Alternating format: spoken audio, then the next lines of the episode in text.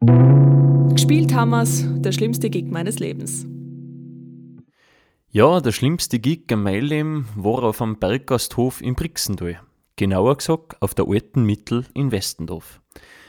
Die alte Mittel ist an und für sich eine super Location, in der ich oft gespielt habe und privat kehre ich da auch gerne mal ein, weil es da einfach um voll lässig ist. Man brutal gut essen kann und die Chefleute und Angestellten sind auch super nett und freundlich.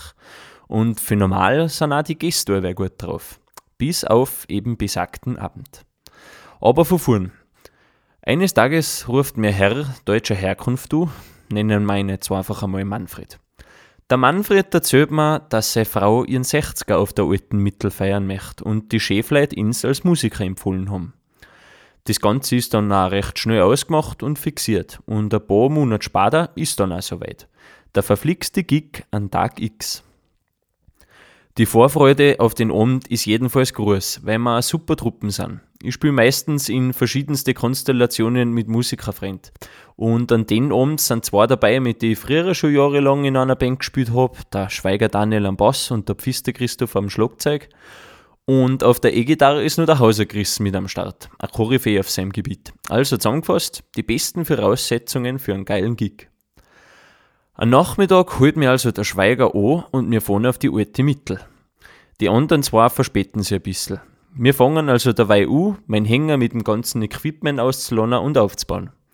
Super fein ist, dass man auf der alten Mittel nie selber Anlage mitnehmen braucht, weil da schon eine vor Ort ist. Nach einem Zeitl sind auch der Pfister und der Chris echt noch dahergekommen und mit einer gleich der erste Fehler des Abends. Der Herr Pfister ist nämlich draufgekommen, dass er sein Snare daheim vergessen hat. Wohlgemerkt nicht zum ersten Mal. Beim letzten Gig hat auch schon eine Schachtel als Ersatz herheimmessen. Wir überlegen kurz, wo wir jetzt auf die Schnelle als Nähe auf der treiben. Dann fällt mir ein, dass von einem Arbeitskollegen aus Westendorf die Tochter gerade angefangen hat, Schlagzeug zu spielen. Einen Anruf später war der Pfister schon am Weg dorthin. Problem gelöst, weiter im Programm. Wir nutzen die Zeit für einen Soundcheck. Irgendwann taucht der Pfister dann wieder auf und wir sind guter Dinge, dass jetzt alles hinhaut. Am Ende vom Soundcheck trudeln dann auch schon die ersten Leute ein. Von draußen beim Sektempfang fällt mir auf, dass alle trachtig mit ihren Dirndeln und Lederhosen angelegt sind. Und wir Mann da in Jeans und Hemden. Ja, denke ich mir. Dann kommt der Manfred zu uns einer und wir gehen nur mehr ein bisschen Ablauf durch. Wir einigen uns darauf, dass wir nach dem Essen starten, also so mal halb rein. Das war eigentlich ganz ein netter und lustiger Haargast mit dem Manfred. Wir verrammen dann also nur die letzten Sachen und dann ist höchste Zeit für Stärkung an der Bar. Endlich was zum Essen. Wohlgemerkt essen wir getrennt von der Feiergesellschaft. Bei uns Vieri ist das Menü gleich einmal verschlungen, aber die Gäste von der Feier brauchen mit ihrem leider nur einiges länger. Ich schaue auf die Uhr, Viertel nach neun und weit und breit noch kein Nachspeis zum Sehen. Eigentlich war ja ausgemacht, dass wir von halb neun bis halb zwölf spielen. Als der Nachtisch dann endlich serviert wird, entscheiden wir uns dafür, jetzt legen wir los. Wir spielen die ersten Liedl und grooven mit lockeren John Mayer Nummern dahin. Schon langsam sind dann auch die ersten Leute von der Stumm in die Bar zu uns gekommen. Nach die Lessing Covernummern habe ich mir dann die steirische Nummer gekriegt. Der Manfred hat sich nämlich ein paar volkstümliche Liedl aller Schürzenjäger gewünscht. Und dann, ja, dann ist es eigentlich leider bergab gegangen. Auf einmal steigt so eine Frau mittleren Alters daher, nennen wir sie Edeltraut. Die Edeltraut hat gern, dass wir was zum Tanzen spielen. Ich denke mir, ja, kann man zu dem nicht tanzen oder was? Netterweise frage ich halt echt, was sie denn gern hat. Ein Fox wäre schön, meint die Edeltraut. Weh, Edeltraut. Ja, nach fünf Jahren exzessiven Z-Fest spielen, findet man Foxiges nimmer unbedingt auf unserer Setlist. Naja, wie dem auch sei. Jedenfalls versuche ich die Edeltraut zu besänftigen. Ich sag zu ihr, dass wir zwar nicht viel Foxliedl haben, aber etwas finden wir schon. Ich gebe dem Mann Bescheid, dass wir als nächstes Have You Ever Seen the Rain von Sisi ausspielen. Und die Edeltraut, die ist happy am Tanzen. Nach dem Song kommt eine andere Frau mit einem Liederwunsch daher. Diesmal Hula Palu von Andreas Gabalier. Die kann ich leider nicht so besänftigen wie die Edeltraut. Na, sage ich, tut mir leid, solche Nummern haben wir leider nicht in unserem Repertoire. Uiui, falsche Antwort, Toni. Eingeschnappt wie ein Vorhängeschloss stampft's davon. Freilich erzählt sie das gleich an ihre Mädels weiter. Nach der Reihe ziehen sie ihre Mundwinkel beleidigt nach unten. Aber als Musikerleben muss er weitergehen. Ein paar Little später spielen wir I'm Yours von Jason Mraz in einer Reggae-Version. Auf einmal steht ein langer, schmaler Mann vor uns. Nennen wir ihn Ungustel. Der Ungustel fuchtelt mit seinen Händen ganz wütend in der Luft um und um. Ich sprich kein Ungustlerisch, aber er hat wohl gern, dass wir mehr Gas geben. Wir ignorieren ihn. Nächster Programmpunkt. Pause. Jetzt ist der Kellner fürs Entertainment zuständig. Er legt so eine richtige Ballermann-Playlist auf. Und dann, ja, auf einmal strömen die Leute auf die Tanzfläche, als gäb's gratis Fleischkasse mehr. Wir Viere beobachten das Ganze aus der Ferne und werfen uns gegenseitig einen Blick zu. Der alles sagt. Ja, absolute Fehlbuchung. Irgendwann ist die Pause dann auch wieder vorbei. Also sind wir wieder am Zug. Los geht's mit Danny California für die Red Hot Chili Peppers. Und dann geht's gleich weiter wie davor. Mitten im Liedl steht schon wieder eine Frau vor mir und möchte mir was sagen. Ich darf ja echt gern reagieren, aber das geht halt nicht einfach unter den Singer. Nach dem Liedl tue ich sofort meine Ines aus und hoch mir an, was sie zum Song hat. Sie wollen ja nicht einpfuschen, sagt sie, aber ob wir nicht etwas Deutsches spielen konnten, weil dann taten die Leute sicher mehr singen und tanzen. Ja, sage ich, können wir machen. Ein Mann, ein Wort. Also spielen wir ein Kompliment von Sportfreunde Stiller. Und siehe da, es ist nimmer stiller.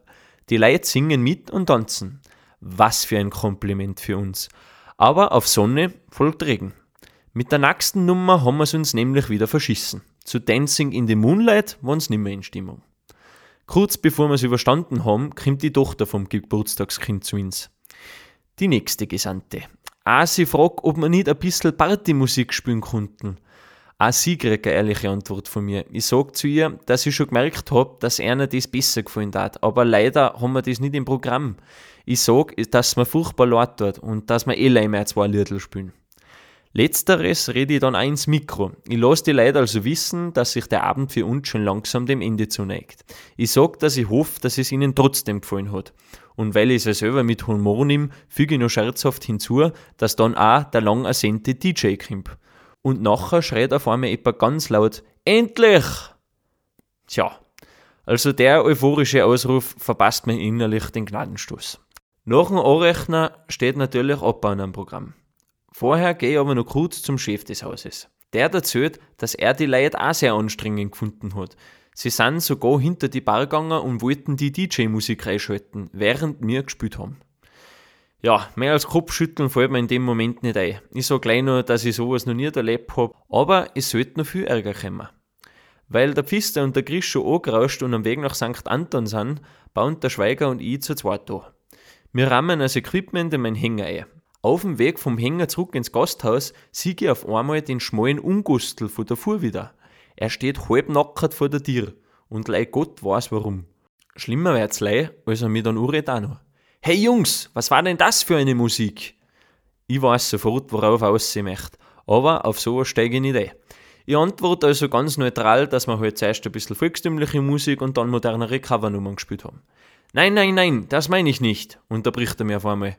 Und dann kommt er erst zur richtigen Fahrt. Ich meine, was für eine Musik das sein soll. Die Leute wollen tanzen und Party machen. Die sind extra aus Deutschland angereist und dann kommt sowas. Zum Schämen für die Gastgeber. So eine Musik kann man in großen Hallen spielen, aber nicht hier. Die Leute wollen Gas geben und dann kommt so eine Scheiße. Da, wie bitte? Ich bin mir erst nicht sicher, ob er das jetzt echt so gesagt hat oder ob ich mich verhört habe. Wie asozial und respektlos kann man eigentlich sein? Dass ich mir das denke, sage ich in dem Moment aber nicht. Stattdessen entscheide ich mich für Deeskalierendes. Passt, danke für das Gespräch und gehe an ihm vorbei. Ja, wahrscheinlich hätte ich ihm die Meinung gemessen. Solche Aussagen sind ein Stich ins Herz und sowas zählen dort echt weh. Auch wenn ich weiß, dass wir gut angeliefert haben und es eigentlich überhaupt keinen Grund gibt, das in Frage zu stellen. Geschweige denn ins Jammer. Wahrscheinlich habe ich deswegen geschwiegen, weil der Schock in dem Moment überwogen hat. Ich finde es einfach ganz schlimm, wie asozial und respektlos Menschen gegenüber Kunst und Künstlern sein können. Nur weil es nicht ihrem Geschmack entspricht. Das gehört sie nicht. Aber naja, gespielt haben wir es. SKP. Ein Podcast von Sebastian Schweiger und Michael Klieber.